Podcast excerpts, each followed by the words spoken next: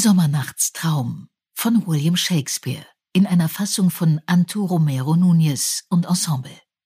Eingeladen zum Theatertreffen 2023.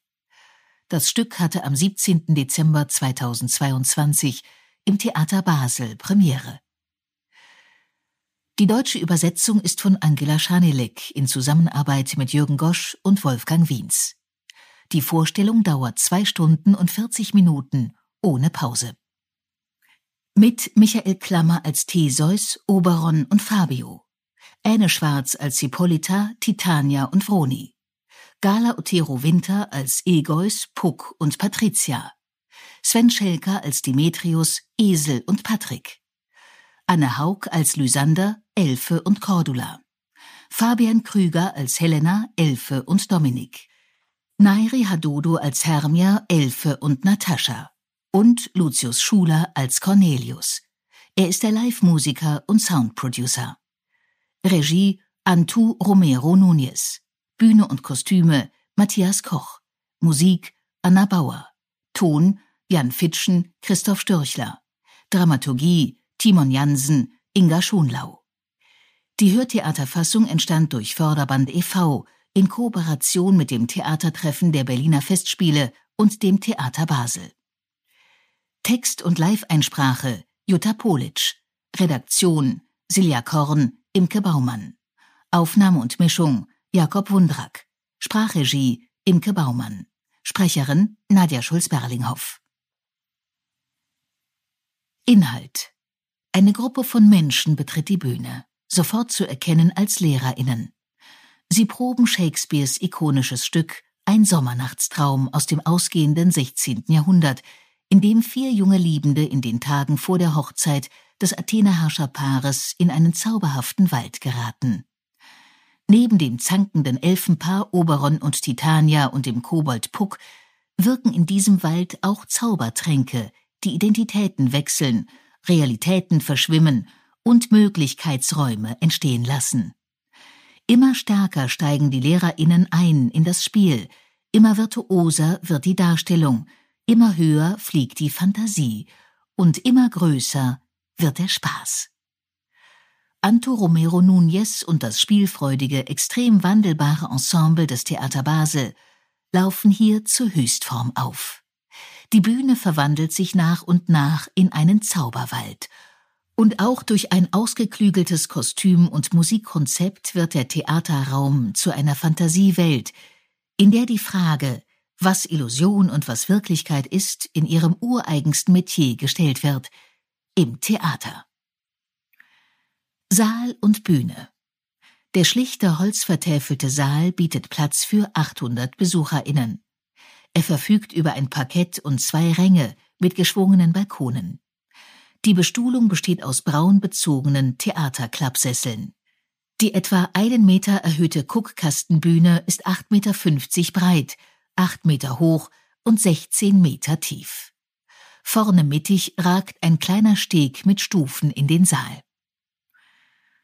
Bühnenbild. Zu Beginn ist die Bühne nach hinten offen. Die beiden Seitenbühnen sind mit schwarzem Stoff abgehängt.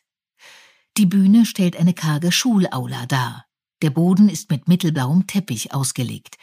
Einige Requisiten und Aufbauten stehen für die bevorstehende Theaterprobe des Sommernachtstraumes bereit.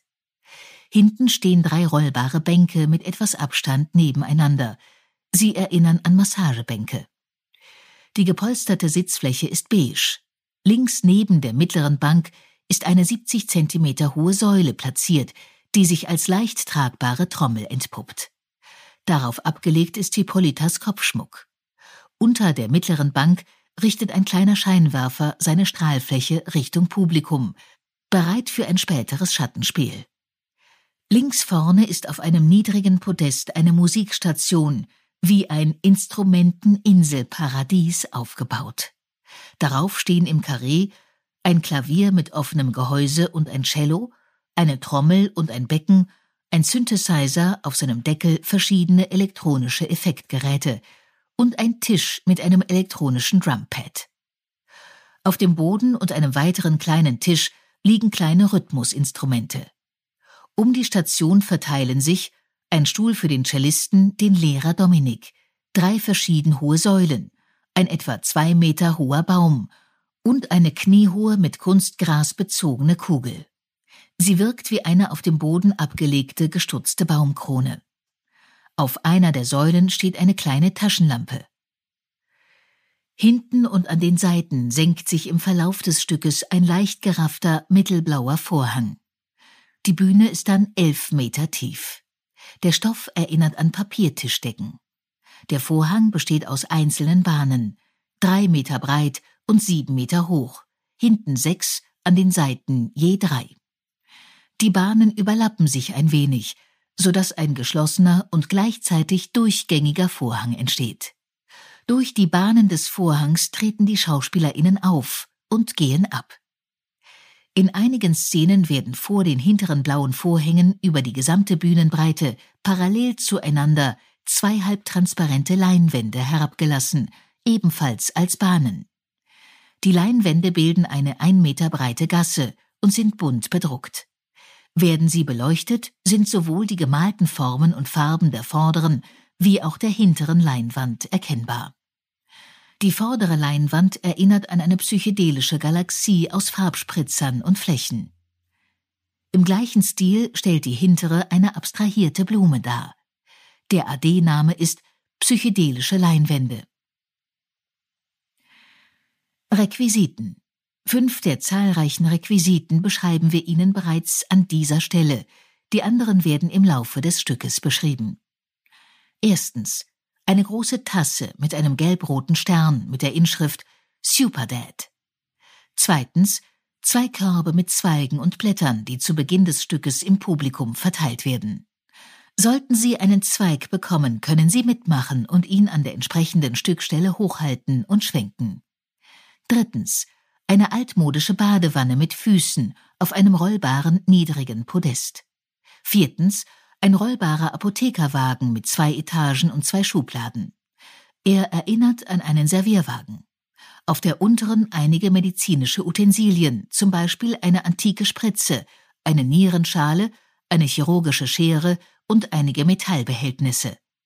Auf der oberen Etage stehen in mehreren Größen etliche braune und durchsichtige Apothekerflaschen.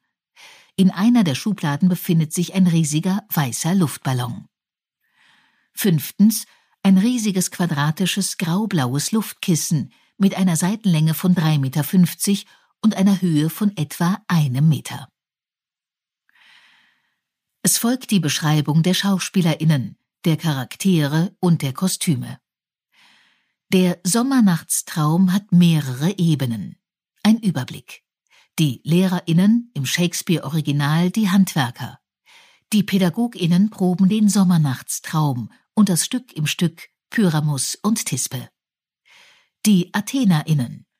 Das Herrscherpaar Oberon und Hippolyta will in zwei Tagen heiraten. Egeus möchte seine Tochter Hermia mit Demetrius verheiraten. Sie liebt jedoch Lysander. Drittens. Die Liebenden. Hermia, Lysander, Demetrius und Helena irren im Zauberwald umher und werden in ein Verwechslungsspiel verwickelt. Viertens. Das Elfenreich im Zauberwald. Das Elfenkönigspaar Oberon und Titania zankt um einen indischen Jungen. Oberons Lieblingself Puck stiftet mit einem Zaubersaft Verwirrung unter Menschen und Elfen. Drei weitere Elfen bilden Titanias illustre Gefolgschaft. In Antu Romero Núñez Inszenierung spielen alle SchauspielerInnen drei Hauptrollen. Deren Charaktere bauen entweder aufeinander auf, leben sich übertrieben aus oder entfalten eine konträre Persönlichkeit. Zum Beispiel wird der auf Political Correctness bedachte Sozial- und Theaterpädagoge Fabio zum vernunftbetonten Theseus und gebieterischen Oberon. Die zart beseitete Heilpädagogiklehrerin Vroni zur ergebenen Hippolyta und lustbetonten Titania. Die zurückhaltende Ersatzlehrerin Patricia zum präsenten und durchtriebenen Puck. Die Vielschichtigkeit der Charaktere setzt sich im Kostümkonzept fort. Es gibt drei Arten von Kostümen. Erstens das Lehrerinnen-Outfit farblich aufeinander abgestimmte Alltagskleidung. Fast alle LehrerInnen tragen eine Brille. Zweitens. Das Vollkostüm. Die fantasievollen Kostüme von Theseus, Hippolyta, Oberon, Titania, der Elfen und Egeus werden gleich näher beschrieben. Die vier Liebenden sind allesamt in weißen und beigen Blusen, Hemden, Röckchen und Hosen gekleidet. Als Neulinge in Liebesangelegenheiten tragen sie ein cremefarbenes Baby-Erstlingshäubchen, an den Füßen weiße Ballettschäppchen.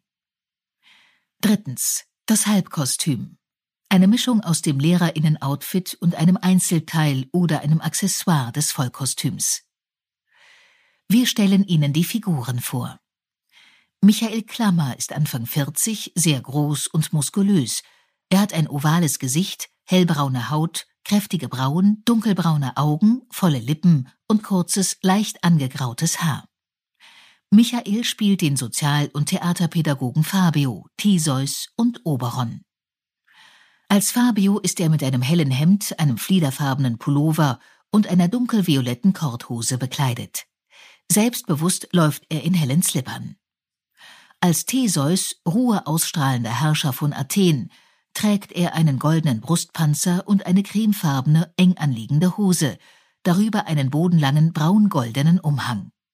Auf dem Kopf sitzt ein Römerhelm, ein Metallhelm mit Irokesenschweif, an den Füßen schwarze Stiefeletten. Seinen langen, mit braunen Stoffstreifen umwickelten Herrscherstab nutzt er spielerisch auch als Fernrohr. Als gebieterischer und strategisch denkender Elfenkönig Oberon trägt Michael über einer schwarzen Grundausstattung und kurzer schwarzer Pumphose ein gerafftes Rockgewand mit Bauchbinde aus bordeaux-rotem Satin. An seinem linken Arm prunkt aus gleichem Stoff ein aufgeplusterter Ärmel. Den wird er später als Orden an Puck verleihen. Die Füße stecken in schwarzen Boots. Vom Kopf schwingen in hohem Bogen zwei dicke, etwa einen Meter lange braune Tentakel. Wenn Oberon unsichtbar sein möchte, zieht er sich einen schwarzen Strumpf übers Gesicht. Dieser ist, wie auch die Tentakel, an einer schwarzen Kappe befestigt. Anne Schwarz ist Ende 30, mittelgroß und zierlich. Sie hat ein herzförmiges Gesicht, helle Haut, feine geschwungene Brauen, dunkelbraune Augen und hellbraunes, schulterlanges Haar. Anne spielt die Heilpädagogin Vroni, die Herrscherin Hippolyta und die Elfenkönigin Titania. Als sensible Vroni kommt sie in heller Bluse, himmelblauem Polunder und einer Hose in hellem Erdton auf die Bühne an den Füßen helle Sneaker. Sie winkt zu Beginn lächelnd ihren Freundinnen im Publikum zu. Als ergebene Hippolyta trägt sie über einem dunklen Tülloberteil ein langes cremefarbenes Kleid mit Spaghettiträgern und breitem goldenen Gürtel. Der Kopfschmuck ist eine prachtvoll bestickte Kappe, nach links und rechts ragt die ein mit Lorbeerblättern bestückter Flügel. Schweigend kommentiert sie die Reden ihres Gatten mit wiederholtem Nicken. Als Titania hat die Schauspielerin zwei Kostüme. Ein weiter brauner, mit Goldborten besetzter Umhang mit hohem Stehkragen, darunter ein dunkelblauer Badeanzug mit weißen Einfassungen. Genüsslich räkelt sie sich darin in der Badewanne. Der pompöse Kopfschmuck erinnert an ein um den Kopf und Dekolleté gewickeltes dunkles Fischernetz, in dem sich Muscheln, Perlen, Glitzersteinchen und Metallschmuck verfangen haben. Nimmt sie ihn ab, kommt eine weiße Badekappe zum Vorschein. Aufreizend bewegt sich Äne ebenfalls in ihrem zweiten Titania-Kostüm, ein bodenlanges, elegantes, mit dunkelroten Pailletten besetztes Neckholder-Kleid. Gala Otero Winter ist Anfang 30, klein und zierlich. Sie hat ein ovales Gesicht, helle Haut, kräftige Brauen, große blaugraue Augen und langes dunkelblondes Haar. Gala spielt die Vertretungslehrerin Patricia, Egois und Puck. Als zurückhaltende Patricia trägt sie eine geschlossene, übergroße, weinrote Winterjacke und eine braune Korthose. In braunen Riemchenschuhen geht sie kleine, unsichere Schritte. Als tattriger, aber durchaus entschlossener Egois tippelt die Schauspielerin in braunem Hemd, knielanger brauner Hose, weinroten Strümpfen und dunkler Weste mit breitem goldgelben Kragen mit gebeugten Knien über die Bühne. Auf dem Kopf eine dunkle Kappe, Strähnig graues Haar fällt kinnlang herab. Als Puck mischt Gala überall mit. Sie trägt unter einem dunkelroten Wams eine rotbraune Bluse, auf dem Kopf eine schwarze Samthaube. In kurzer schwarzer Pumphose, dunkelroter Strumpfhose und Zehenstiefeln läuft, tanzt und springt sie durch das Stück. Gerne schlüpft der Elf in Jacken von anderen. Von Oberon wird Puck manchmal Hobgoblin genannt, ein Ausdruck, der aus der englischen Folklore kommt und zu übersetzen wäre als schelmischer Hausgeist. Sven Schelker ist Mitte 30, groß und schlank. Er hat ein quadratisches Gesicht mit spitz zulaufendem Kinn, helle Haut, dunkle Brauen, stahlblaue Augen und schmale Lippen. Sein halblanges Haar ist dunkelblond. Sven spielt den Sport- und Deutschlehrer Patrick, Demetrius, einen Elf und den Esel.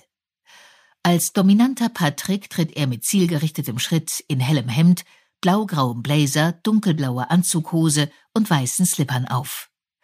Sein rund um den Mundbart ist tadellos getrimmt. Als wankelmütiger Demetrius ist er vielen zugetan oder echauffiert sich. Als Elf zieht Sven oft an einem Grasbüschel, in dessen Mitte eine E-Zigarette aufglimmt. Er trägt einen schwarzen Vatonpolunder.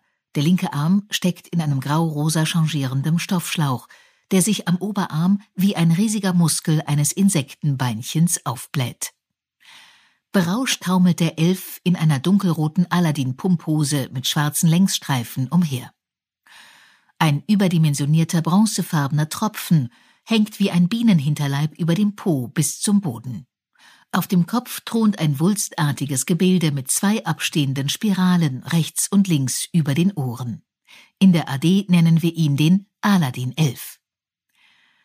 Als Esel quellen lange Fellsträhnen an Brust und Rücken aus seinem weißen Rippenunterhemd heraus. Er schlüpft mit einer Hand in einen Eselsohrhandschuh und hält ihn sich ans Ohr. Anne Haug ist Ende 30, mittelgroß und schlank. Sie hat ein ovales Gesicht, helle Haut, wasserblaue Augen und eine charmante kleine Lücke zwischen den vorderen oberen Schneidezähnen. Ihr langes Haar ist blond. Anne spielt Cordula, Lehrerin für kreatives Schreiben und Salsa, Lysander und eine Elfe. Als lebenslustige Cordula trägt sie eine königsblaue, glänzende Bluse und einen Faltenrock, dazu Feinstrumpfhosen und Pumps in verführerischem Himbeerrot. Als selbstverliebter Lysander berührt und streichelt sich die Schauspielerin oft über Bauch, Brust und Hüften. Die Arme hält Lysander manchmal in einer typischen Ballettposition, in runder Haltung vor dem Körper, die Fingerspitzen berühren sich. Wie beim Spitzentanz tippelt Lysander auf Zehenspitzen und macht manchmal unverhofft einen schnellen Sprung. Ein Arm schnellt in die Höhe, ein Bein zuckt gestreckt nach hinten. In der AD nennen wir den Sprung Lysandersprung.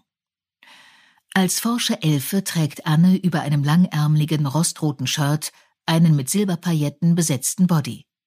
Daran befestigt sind ab Brusthöhe lange Bastfäden in changierenden Creme- und Rottönen. Der hawaiianisch anmutende Rock reicht Anne bis zu den Oberschenkeln. Auf dem Kopf eine mit Silberpailletten besetzte Kappe. In der AD nennen wir sie Hawaii-Elfe. Nairi Hadodo ist klein und zierlich. Die Schauspielerin ist Ende 20, hat ein ovales Gesicht, helle Haut, kräftige lange Brauen, große dunkelbraune Augen und volle Lippen. Sie hat volles schwarzes Haar und trägt einen Kurzhaarschnitt. Nairi spielt die Referendarin Natascha, Hermia und eine Elfe. Als immer lächelnde Natascha trägt sie eine hellgelbe Strickjacke über einer rosafarbenen Bluse, einen knielangen auberginefarbenen Rock, dunkelblaue Feinstrumpfhosen und lachsfarbene Sneaker. Als harsche Hermia bewegt sie sich mit eckigen Bewegungen und begegnet ihren SpielpartnerInnen mit festem Blick. Als pummelige Elfe trägt Nairi über einem langärmeligen roten Tülloberteil einen wattierten ärmellosen schwarzgrauen Jumpsuit mit kurzen Beinen. Am Rücken stehen vier lange zarte Insektenflügelchen ab. Auf dem Kopf eine Fellkappe mit zwei abstehenden Hörnern. In der AD nennen wir sie Flügelelfe. Fabian Krüger ist Anfang 50, sehr groß und schlank. Er hat ein längliches Gesicht, helle Haut, kräftige Brauen, schmale braune Augen, eine lange Nase und schmale Lippen. Sein mittelbraunes Haar ist kinnlang. Er spielt den Geschichtslehrer Dominik, Helena und einen Elf. Als Dominik trägt er einen Schnurrbart, das ungewaschene strähnige Haar streift er sich immer wieder hinter die Ohren. Er trägt ein helles Hemd, darüber ein beigefarbenes Sakko, an dem nestelt er gerne. Die Arme hält er verschränkt vor der Brust oder lässt sie baumeln und spielt mit den Fingern. Legt er die Hände vor dem Körper ineinander, stellt er sich auf ein Standbein und knickt das andere leicht ein. Ungelenk und schlagsig schleicht er in einer sandfarbenen Korthose und hellen Laufschuhen zwischen den anderen umher. Als prätentiöse Helena wickelt sich der Schauspieler zunächst das Sakko wie einen Rock um die Hüften und verknotet die Ärmel am Rücken. Als Elf steht Fabian im schwarzen Volanrock oft abseits der anderen Elfen und schlenkert mit den etwa 1,50 Meter langen Schlauchärmeln seines Boleros. Auf dem Kopf trägt er eine Kappe mit zwei nach rechts und links ragenden, etwa 30 Zentimeter langen Hörnern. Manchmal lugt er zu Oberons langen Tentakeln. In der AD nennen wir ihn Schlauchelf. Lucius Schuler ist Mitte 30, groß und schlank. Er hat ein längliches Gesicht, helle Haut, tiefliegende braune Augen, einen kleinen Mund und kurzes, mittelbraunes Haar. Als der Musiker Cornelius trägt Lucius ein helles Hemd unter einem weinroten Jackett, dazu eine graublaue Korthose an den Füßen weinrote Halbschuhe mit Schnürsenkeln. Noch ein kleiner Hinweis, der sich auflösen wird, wenn die LehrerInnen Pyramus und Tispe proben. Regieanweisungen in Textbüchern sind immer in kursiver Schrift, also schräg geschrieben. Das war die audiodeskriptive Einführung für das Theaterstück Ein Sommernachtstraum. Wir wünschen Ihnen einen unterhaltsamen Theaterbesuch.